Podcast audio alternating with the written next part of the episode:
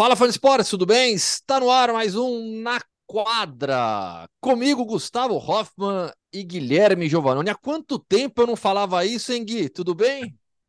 Tudo bem, Gu? Pois é, muito tempo e é um prazer enorme ter você aqui é, de volta, mesmo que por um episódio só, mas aproveitando né, que você está é, tá aí hoje em Manila, né? Já esteve em Jacarta agora em Manila, nas Filipinas, na fase final da Copa do Mundo. Né? E claro que estamos nesse tema, vamos falar muito dessa Copa do Mundo, mas é um prazer tê-lo de volta aqui. Bom, fã de esportes, falo diretamente de um quarto de hotel em Manila, nas Filipinas, onde a internet é péssima, tá certo? Então eu vou passar, eu vou eu vou jogar como a Letônia, Gui. Eu vou só passar, passar, passar para procurar o jogador sempre melhor posicionado e eu tenho certeza que o jogador melhor posicionado aqui será sempre você. Então vamos começar já o papo com a eliminação do Brasil, a vitória da Letônia. É uma enorme atuação da seleção letã. Depois a gente vai falar das semifinais definidas já da Copa do Mundo. A Letônia acabou eliminada nas quartas de final depois de ter passado pelo Brasil. É, vamos lá, Gui, para começar a sua, a sua análise da, da, da Copa do Mundo da seleção brasileira disputada na Indonésia para o Brasil, a primeira, primeira, na verdade, toda na Indonésia para o Brasil, né? Primeira e segunda fase. Bom, é, eu acredito que a seleção é, acabou terminando dentro das expectativas, né? Antes da Copa do Mundo, a gente falava que o Brasil tinha realmente caído num grupo muito difícil, principalmente o grupo de cruzamento, né? Que era esse entre Espanha, ou Espanha não, França, é, França, Canadá, Canadá. e Letônia. França, Canadá e Letônia. Né? E a própria é... Espanha no grupo do Brasil, né? E a própria Espanha no grupo do Brasil, que foi a derrota que acaba comprometendo, comprometendo entre aspas, porque assim, a Espanha era a favorita. Né? Uh, depois, eu acho que o, o grande ponto positivo é, é, o jogo que o Brasil faz com o Canadá. Né? Uh, de, de, jogar uma estratégia diferente, de, de diminuir o número de posses, e isso mostrou uma força mental muito grande dos nossos jogadores. Né? Então, da comissão técnica, principalmente, de como o Brasil foi disciplinado taticamente o jogo todo e seguiu esse plano de jogo. Né? Então, eu acho que é, é, esses foram os pontos positivos. Depois você vai jogar contra um time da, da Letônia, que é muito bem treinado, é muito forte, ganhou de favoritos, né, como França, como França e como Espanha, é, e, e joga um basquete muito solidário. Né? Então, eu acredito, não, não sou da opinião que, que foi um fracasso, pelo contrário, eu acho que o Brasil fez um bom papel, porque foi competitivo, até mesmo com a Letônia, foi competitivo por, por, por enquanto, por quanto aguentou o jogo, né? É, e a gente tem que lembrar, o Brasil hoje vive uma transição de gerações. Então a gente está vendo aí um Iago muito jovem sendo líder do time, a gente está vendo um Caboclo é, fazendo uma ótima Copa do Mundo né, jogadores é, com experiências em primeira Copa do Mundo, tendo um bom papel. É, eu, eu particularmente gostei. Gostaria que fosse mais longe? Claro que eu gostaria. É, gostaria que já tivesse classificado para a Olimpíada? Claro que eu gostaria, mas a gente sabe que a dificuldade é, ela é muito alta e, e, o Brasil acho que fez um, um belo papel, sim. Era possível, sem dúvida alguma, ter chegado nas quartas de final.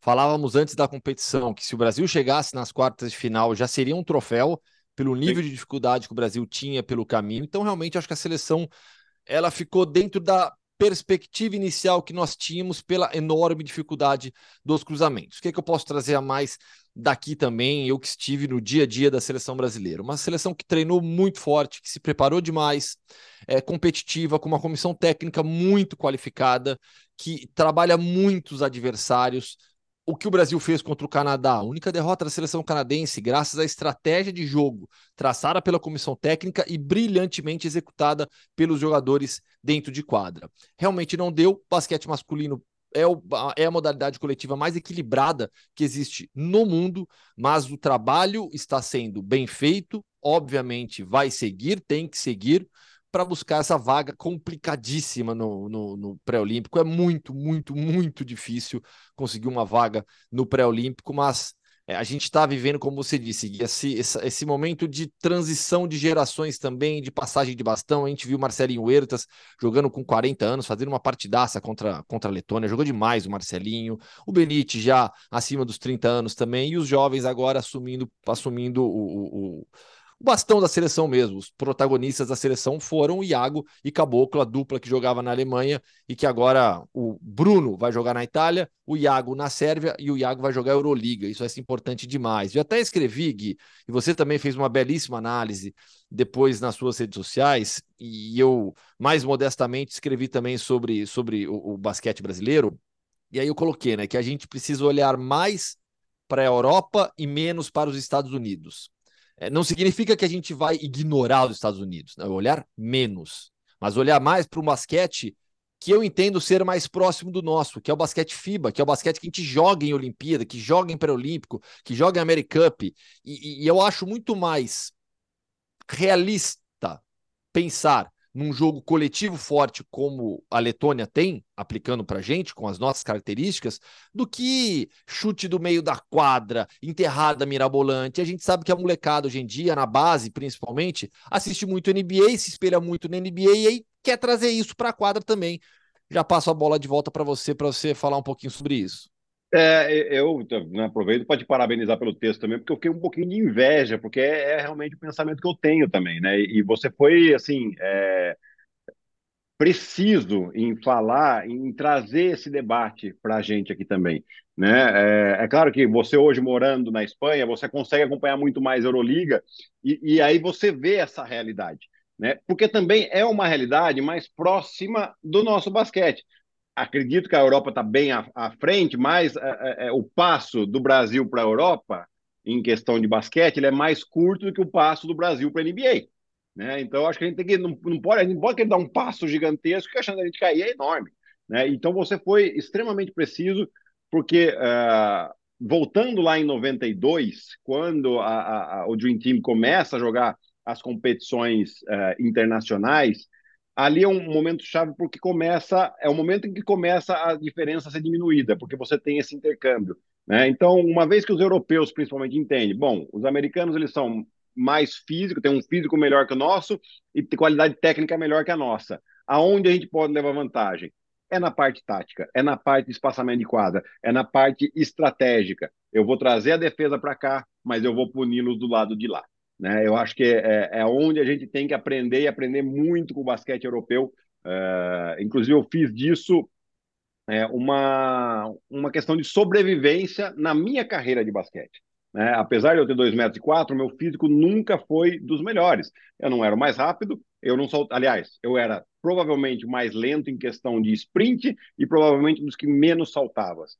Para eu jogar, eu tinha que desenvolver outras uh, qualidades, habilidades, e eu fui muito para a parte técnica, né, para a parte de entender o jogo, para a parte de entender, opa, se eu ficar nesse ponto aqui, eu vou estar livre para fazer um arremesso. Né? Eu acho que é onde o Brasil precisa realmente melhorar, ter essa consciência.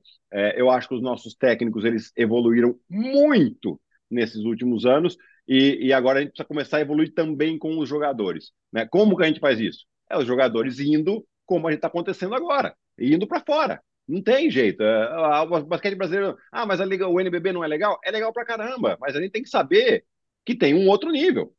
Né? E é nesse outro nível que os nossos atletas têm que sempre buscar jogar. Né? Então, eu acho que você foi muito preciso, foi muito legal o seu texto também lá. Então, por favor, entrem lá e leiam, porque é, realmente é, é, é bom para a gente entender né, a, os aspectos do basquete mundial. Né? E a gente vai continuar acompanhando a NBA. A NBA está tá no, nossa, no nosso dia a dia com frequência. Acho que a gente precisa colocar um pouco do basquete europeu também. É isso, plenamente de acordo. É, e quem, quem acessar lá o meu Instagram vai ver também, Gui, uma foto minha com Luigi Datome, Simone Fontecchio e Nicolo Melli. No dia seguinte da eliminação italiana, vitória dos Estados Unidos 100 a 63, vamos começar a falar das quartas de final já. Eu encontrei os três passeando no shopping ali do, do, lado do ginásio. Falei, ah, não vou perder a chance de tirar uma foto com, com os três. Daí os três foram simpáticos, tiraram, porque no dia anterior eles foram atropelados. Gui, 100 a 63 foi uma vitória daquelas é, clássicas do basquete norte-americano nos seus melhores momentos. É, acho que a Itália acabou pagando um pouco o que a Lituânia fez com os Estados Unidos, né? Por mais que eles perderam um jogo que não tinha nenhum valor, pessoal teve o pessoal na, na, nas redes sociais que manda, ah, mas você não acha que os Estados Unidos entregou o jogo para enfrentar a Itália? Não é muito do feitio deles, não. Né? E, e eu acho que isso fica comprovado da maneira com que eles entraram, com que eles enfrentaram esse jogo contra a Itália, sufocando defensivamente, né? não dando espaço. A Itália não conseguiu jogar. É, e aí eles tiveram em Thaís Halliburton e Michael Bridges, principalmente, os dois principais jogadores. O Michael Bridges ofensiva e defensivamente, que já é a característica dele, mas no ataque também, pontuando. É, enfim, é, foi um baita jogo da seleção americana, é, daqueles que você fala, opa, eu acho que eles voltam aqui a ser candidato. Né? Já parece que o Steve Kerr está começando a entender o que eles têm que fazer aqui para ir até a, até a final e, e, ser campeão dessa Copa do Mundo, mas não teve muita história, não. Acho que a Itália fez um belo, um belo Mundial, é, antes dessa derrota, tinha tido uma derrota para a República Dominicana, né, com o Carl Anthony Taus, o Andrés Feliz também jogando muito bem. É, e, e, agora vai, vai também, né? Classifica, o classifica aqui entre aspas, né? Mas porque você classificou para o pré-olímpico, né? Ou seja, ficou de fora da Olimpíada diretamente, mas a vaga do pré-olímpico está garantida agora. Michael Bridges fez 24 pontos, pegou 7 rebotes. O Tyrese Halliburton foram, marcou 18 pontos, 4 rebotes, 5 assistências. Alguma explicação para a Copa do Mundo de baixo nível técnico do Brandon Ingram? Eu acho, Gu, que ele. É... Você tem aquela questão de se adaptar às regras FIBA. Né? Não é é, a, a, maioria dos jogadores ali conseguiu, ele não está conseguindo, ele não está encontrando espaços. Né? Um jogador que tem uma qualidade de um contra um muito grande, mas a gente sabe que em basquete FIBA, só um contra um você não tem tanto espaço assim. É, e aí eu, eu acredito que ele está tendo essa dificuldade. Né? Eu acho que é importante ele vai servir para ele isso também, aprender a jogar mais sem a bola. Né? Talvez sirva até para o Pelicans, né? Se o caso Zion esteja saudável, né? O Zion sendo o principal pontuador, ele jogando sem a bola, ele pode ser muito útil, mais do que ele já é, né? com a bola na mão. Esportes, mais uma vez peço desculpas pela minha internet, imagino que esteja travando um pouquinho, mas vamos lá. Sérvia 87, Lituânia 68. No final das contas, a Lituânia ficou em primeiro do grupo com essa vitória diante dos Estados Unidos, pegou uma das melhores seleções. A Sérvia pegou, para mim, um dos três melhores jogadores da competição, Bogdan Bogdanovic. Tá jogando uma barbaridade, marcou 21 pontos, pegou quatro rebotes, três assistências em 27 minutos contra, contra a seleção lituana, foi o melhor jogador em quadra nessa vitória relativamente tranquila, relativamente não, tranquila da Sérvia, 19 pontos, aliás, maior diferença da Sérvia em um jogo de Copa do Mundo contra um adversário europeu. Pois é, e esse time da Sérvia, né, a gente falava até antes do Mundial, ah, mas sem o Nikola Jokic, ah, não importa, eles uh, são extremamente competitivos, né, eles, uh, o Nikola Jokic não tá, tem um tal de é, Milutinov, né? O nome dele, não é? Esse pivô que é, é, assim, ele é excelente, ele tem média de duplo-duplo. Ele é o segundo melhor jogador atrás do Bogdan Bogdanovic, tem uma qualidade técnica maravilhosa. E aí eu quero aproveitar, Gu, e trazer uma fala do Stanislav Spesic, que é o técnico da, da Sérvia. Ele já foi técnico da Sérvia e Montenegro em 2002, quando a Sérvia e Montenegro foi campeão jogando nos Estados Unidos. Né? Dirigiu lá o Bodiroga, Peja Stojakovic, lá de Divac. E ele traz é, é, uma fala interessante sobre basquete FIBA e basquete NBA. Eu vou cotá-lo, é, é, é cotá-lo não, aspas, aspas para Stanislav Spesic. Não quero dar uma clínica, mas vou tentar falar de basquete. É, isso. Mas vou tentar falar de basquete. O basquete é um jogo no que é importante encontrar o ritmo adequado. O ritmo de jogo é muito importante. O que significa o ritmo de jogo? Você não pode jogar os 40 minutos só com contra-ataques ou com, com o jogo de meia quadra.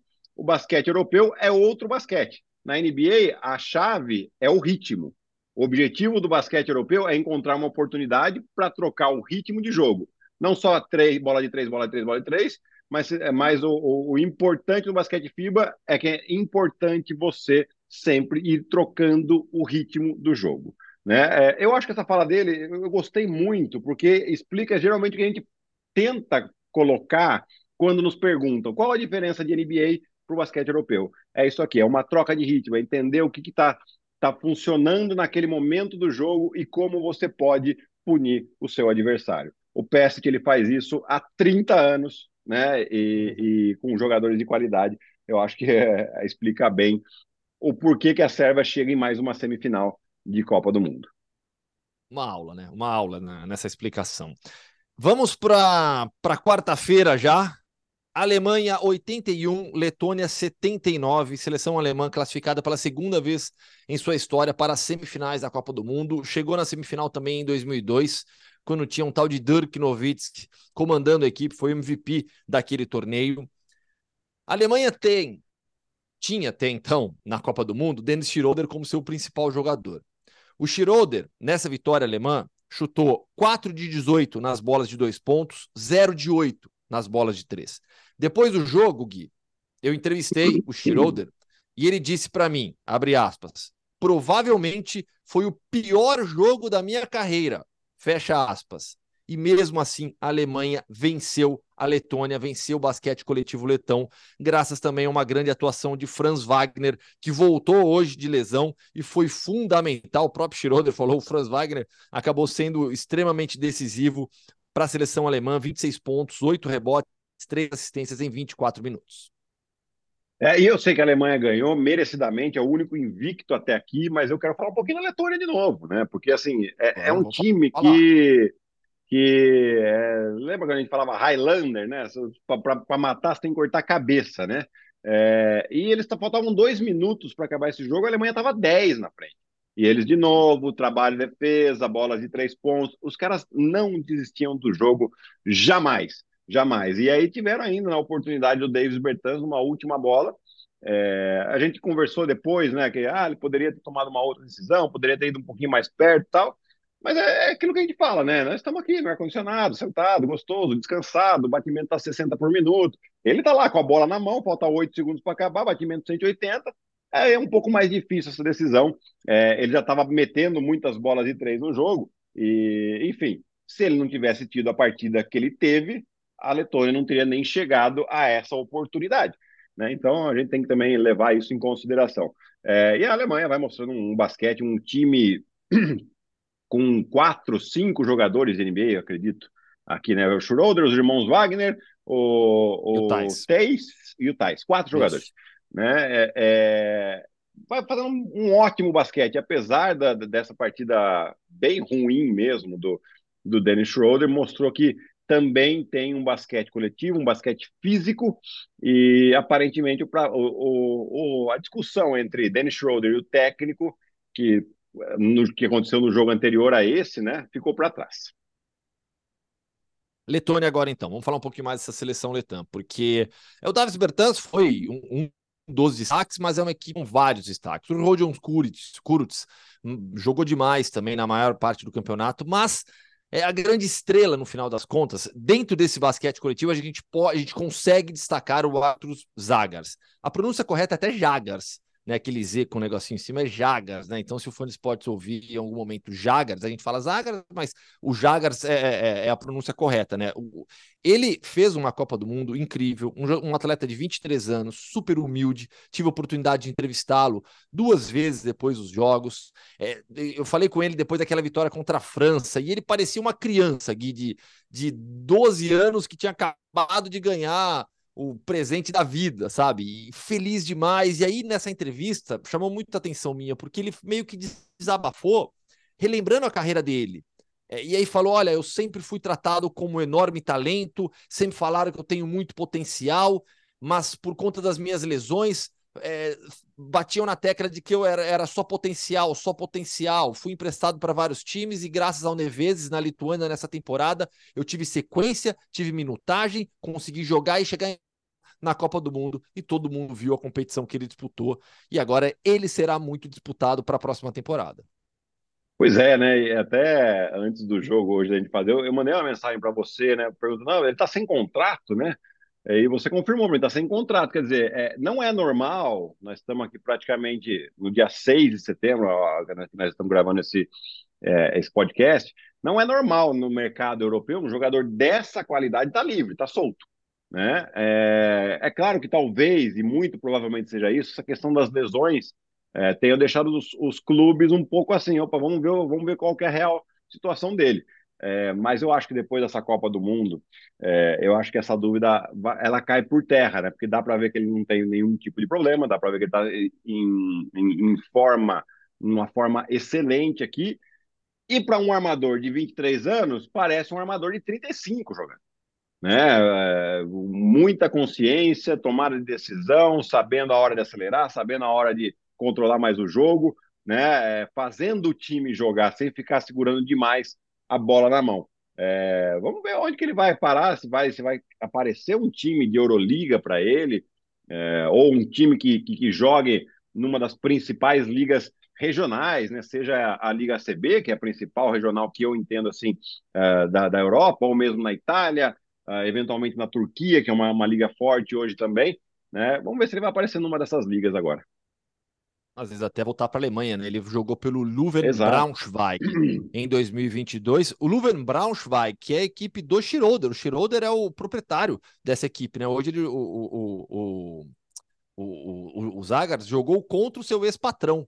Né? Tem, tem essa curiosidade também. É, eu, eu, eu apostaria, Gui, que ele vai. Acho que as próprias equipes ele vai ter que dar um passo por vez, né? Acho difícil ele chegar a conseguir uma equipe de Euroliga já. Eu acho que agora a gente falar sobre fora do ar também, né? Acho que agora ele tem jogo em alto nível. Então acho que o passo é realmente uma equipe de Itália, Alemanha, Espanha, eventualmente Turquia, mas que não, mas sem ser um time de Euroliga, para se provar esse nível e aí quem sabe conseguir um contrato para jogar Euroliga em breve. Canadá e Eslovênia, Guilherme Giovannoni. Havia uma expectativa gigantesca é, pelo encontro das, de duas das estrelas da competição, Shea Gilgas Alexander e Luka Doncic. Os dois jogaram muito. O Shea marcou 31 pontos, pegou 10 rebotes. O Luca marcou 26, 4 rebotes, 5 assistências, mas foi ejetado no quarto, muito graças também à marcação de Dylan Brooks que é tão mal falado por muita gente e nas entrevistas é um amor de pessoa. Eu já falei que eu, eu iniciei a campanha O Brasil vai amar Dylan Brooks, porque é educado, fala, fala com você olhando nos seus olhos, é atencioso. Eu virei fã do Dylan Brooks aqui na Copa do Mundo, Gui, e ele foi fundamental, marcando o, o, o, o Luka Doncic. É impressionante, assim, ele gruda, ele é carrapato, ele provoca, ele vai com o corpo o tempo todo e ali da quadra, para mim, claramente o Luca ficou muito, muito, muito irritado. É, e deu para ver da transmissão também essa irritação, né? não só pelo fato das, das duas faltas técnicas que ele colocaram ele para fora do jogo, mas você via que ele estava sempre incomodado, tinha muito contato. Eu achei até que a arbitragem deixou passar alguns contatos faltosos, mas, é, mas isso também, Gu, é, é uma coisa que a gente sempre comenta. Falou, uma vez que um time começa com uma defesa muito forte, com muito contato, a arbitragem ela se acostuma com isso daí. Então ela sabe que ah, vai ser assim que eles vão defender, um pouco mais eles permitem. Né? Eles têm essa leitura do, da, da, linguagem corporal dos jogadores também. Né? E o Dylan Brooks fez muito bem. Além desse trabalho, de deixar o Luca irritado, ele faz um trabalho junto, aí, um trabalho coletivo dele com o resto da defesa, é, que faz com que o Luca jogue muita situação de um contra um, às vezes um contra dois, até um contra três, né? Ou seja, poucos passes de bola, apesar de ter dado algumas assistências é, interessantes, mas ainda assim a Eslovênia não jogou um jogo tão coletivo assim. Né? E aí é onde o Canadá tira vantagem, porque você tem um arremesso forçado, eles gostam de correr, é, correndo eles ganham confiança, fizeram mais de 20 pontos em contra-ataque, aí começa a cair bola de todo mundo, começa a cair bola de Lugan Dort, começa a cair bola de RJ Barrett de fora, uh, o próprio Dylan Brooks meteu uma bola importante antes dele também ser ejetado, é, enfim, é, é, difícil. Quando um time tem qualidade e você deixa eles ganharem confiança para depois você parar, é muito difícil. Hoje, é, naquele dia contra o Brasil e o Canadá, eu tirei muito chapéu para o Gustavo. Hoje eu tiro para o Jorge Fernandes, que ele também entendeu, fez o trabalho dele, fez a lição de casa dele ali, é, fez com que a, a Eslovênia não conseguisse jogar um basquete coletivo. E aí foi onde o Canadá conseguiu abrir vantagem, principalmente no terceiro quarto. É, o Jorge Fernandes é muito, muito bom treinador. Demais. Ele e o Luca Banchi, né? O Luca Banchi é outro destaque para mim no torneio, treinador italiano da, da seleção letã. Vamos passar os últimos jogos aqui, analisar as semifinais e depois a gente fala sobre as vagas olímpicas, como ficaram. Gui, é, Fã de Esportes, tem disputa agora de quinto a oitavo, tá? Então, nesta quinta-feira tem jogo Itália e Letônia, Lituânia e Eslovênia. Os vencedores se enfrentam, os, os vencedores se enfrentam no sábado para disputar o quinto lugar e os perdedores também no sábado para disputa de sétimo lugar. Na sexta-feira, então, Sérvia e Canadá, Estados Unidos e Alemanha. não sei que horas que vai ser no Brasil, Gui. Eu tô, eu, eu tô maluco. É 5 e meia o primeiro jogo e 9 e meia o segundo. Isso, é, isso, é, tá certo, porque eu tô 11 horas à frente aqui no horário das Filipinas. Sérvia e Canadá, Gui, uma análise sua desse confronto espetacular. No final das contas, serão dois jogos entre América e Europa. É, eu acho que a, aqui o Canadá pode enfrentar um, um pouco mais de dificuldade, é, porque a, a Sérvia não vai jogar da mesma maneira que a Eslovênia jogou. Eles vão, apesar de saber que o Bogdanovic é o principal jogador, eles vão jogar muito mais de é um pouco daquilo que eu falei do Pest. Eles vão tentar quebrar ritmos do Canadá, eles vão jogar a jogo de poucas posses, porque sabe que o Canadá quer mais posses, e vão jogar melhor sem a bola, principalmente. Né? É, ainda acho que o Canadá tem o favoritismo por ter um, um conglomerado de, de mais qualidade de jogador técnico, técnico e físico. Porém, essa questão tática pode ser um fator importante, ainda mais você tendo o Stanislav Spesic, um, um, técnico que tem vasta experiência em basquete FIBA, em basquete de 40 minutos, em como uh, quebrar esses ritmos durante o jogo. Uh, eu acho que é, passa a chance da, da, da Sérvia passa por aqui.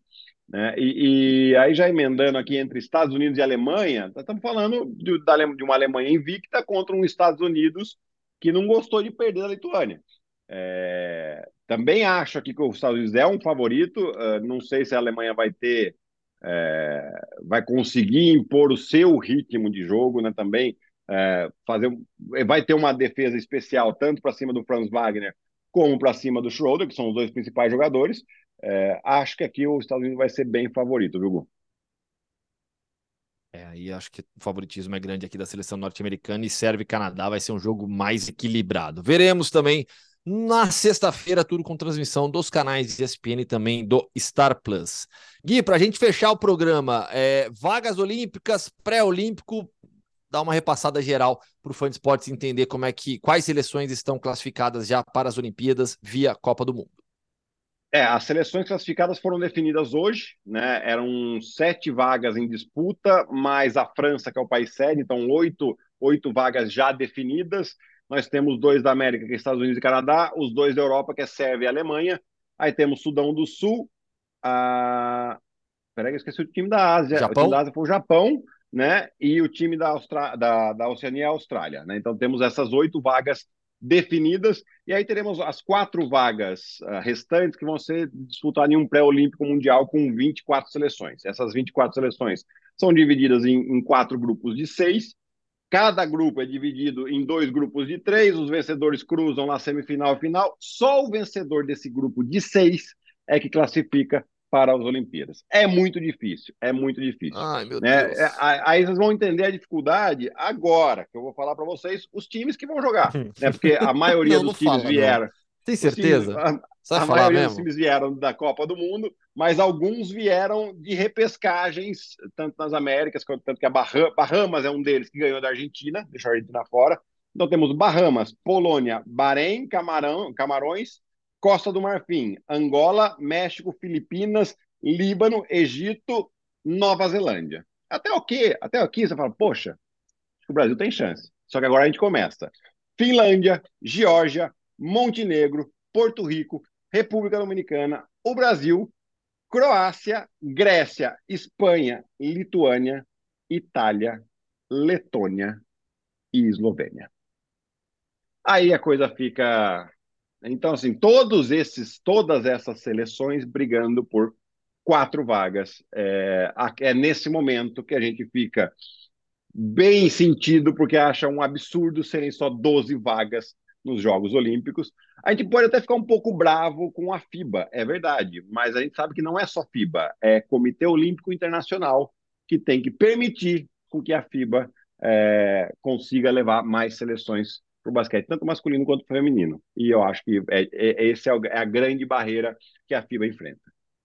É, vai precisar brigar por pelo menos quatro vagas a mais, até para um formato de competição que faça mais sentido, né? 12 times é, é não, não, não, ajuda o próprio formato do torneio, 16 times se já forma, quatro grupos com quatro, quatro seleções em cada, facilita a vida também do, do torcedor para entender regulamento, quem avança, quem avança.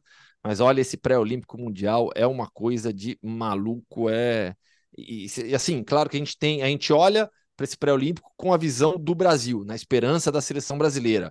Mas, como amantes do basquete, é, olha a quantidade de time forte que vai ficar de fora. Olha, é. olha, vai, tem potência europeia que vai ficar de fora. É, é, é um nível muito alto, Gui. É, é, imagina que tem uma Espanha que nas últimas três Olimpíadas foram duas medalhas de prata acho que se eu não estou enganado, é isso? É, duas, em 16 e 12 foram medalhas de prata. E eu acho que em 2008 também.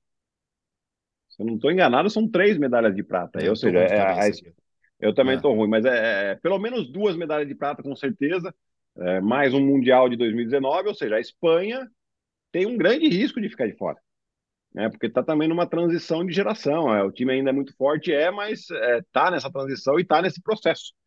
É, então, vamos, vamos torcer muito também, tem que ter um pouquinho de sorte no sorteio, né? É, e saber também onde vai jogar, quem sabe o Brasil não pleiteia um desses grupos para ser jogado aqui no nosso país também. A Espanha pegou prata em 2008 e 2012, além de 1984, né? E bronze em 2016. Foi, foram do, duas pratas e um bronze nesses últimos anos. Com, com essa geração, né? Com time de Sempre tinha o Rudy Fernandes por lá, que jogou agora a sua última Copa do Mundo também. Fechou, Exato, Gui? Acho né? que é isso, né? É isso, Gu. Fechou. Obrigado mais uma vez por estar aqui é, fazendo parte desse projeto que você começou. Né? Então é sempre bom ter você aqui com a gente, falando de basquete e, e trazendo agora, agora que você está vivendo em Madrid, é legal trazer essa visão desse basquete Sim. europeu também, né? Eu, te, eu, te, eu, tenho muito ainda essa visão, mas é claro, é, estando distante fica um pouco mais difícil. É, mas é, é legal que você traz essa perspectiva e, e, e para a gente debater sempre que possível, né? Essa questão do, da, a minha intenção sempre de debater o basquete para melhora da modalidade, que é a modalidade que a gente ama. Ah, assim, Gui, é, eu, eu, eu sou, eu tô, eu tô com 41 anos, né? Sou de 81. Então eu sou uma geração, você também, nós somos, é, fomos impactados pelo início da NBA no Brasil, as transmissões da TV Bandeirantes, o Chicago Bulls, seis vezes campeão. Quem é um pouquinho mais velho pegou ainda ali os Lakers, é, Celtics, mas a, a, minha geração é impactada pelo Chicago Bulls. Aí vem as gerações seguintes, já com outros grandes times da NBA, atualmente, gerações marcadas pelo San Antonio Spurs e pelo Golden State Warriors. Então, então a NBA faz muito parte da nossa vida. Né? Eu sempre gostei, obviamente, de basquete, sempre gostei também de saber do basquete europeu, mas é fato que a, partir do momento em que eu me mudo para a Espanha e, e, começo a, vi, a, ver isso mais de perto, e aí de perto literalmente, né? Eu vou sempre nos jogos da Euroliga com meus filhos, né? E eu faço questão de levar eles lá, porque agora eles estão jogando basquete. Então comecei a conhecer um pouco mais da base do basquete espanhol também. Isso tem me encantado demais, a forma como a Espanha trabalha a base, a quantidade de crianças que estão na base. Só em Madrid, por exemplo, Vou trazer aqui um relato, que é aquilo que eu te, que eu te, te contei no dia, né? Fiquei mandando mensagem para você no dia que aquilo me encantou. É, meu filho hoje está jogando num, num time da, de, de Madrid e tem um torneio anual na capital espanhola, que é uma data comemorativa da cidade, onde eles fazem a, o que eles chamam de Peque Copa. É uma ação com jogos de oito minutos com todos os times da cidade. Foram 1.300 crianças jogando basquete em um dia e vivendo uma, uma, uma, um, um, um, clima tão legal de competição, de amizade, de você ver outros jogos, tá todo mundo ali passando o dia jogando, o dia, e eram eram, eram 1.300, é, eram cerca de 700, 800 meninos, 500 meninas, mais ou menos, era mais ou menos essa proporção. Então, assim, não é à toa. Agora a Espanha caiu, mas a gente acabou de passar o retrospecto recente deles. Então, é isso, Gui. Vamos, sempre que eu puder voltar aqui também, pode contar comigo para trazer um pouco dessa dessa experiência que eu tenho agora e que você tem por muito tempo como jogador também lá na Europa. Grande abraço, Fechado, Gui. Foi um enorme prazer estar aqui. O prazer foi meu. Um abração e até a próxima. Tchau, tchau, Gu.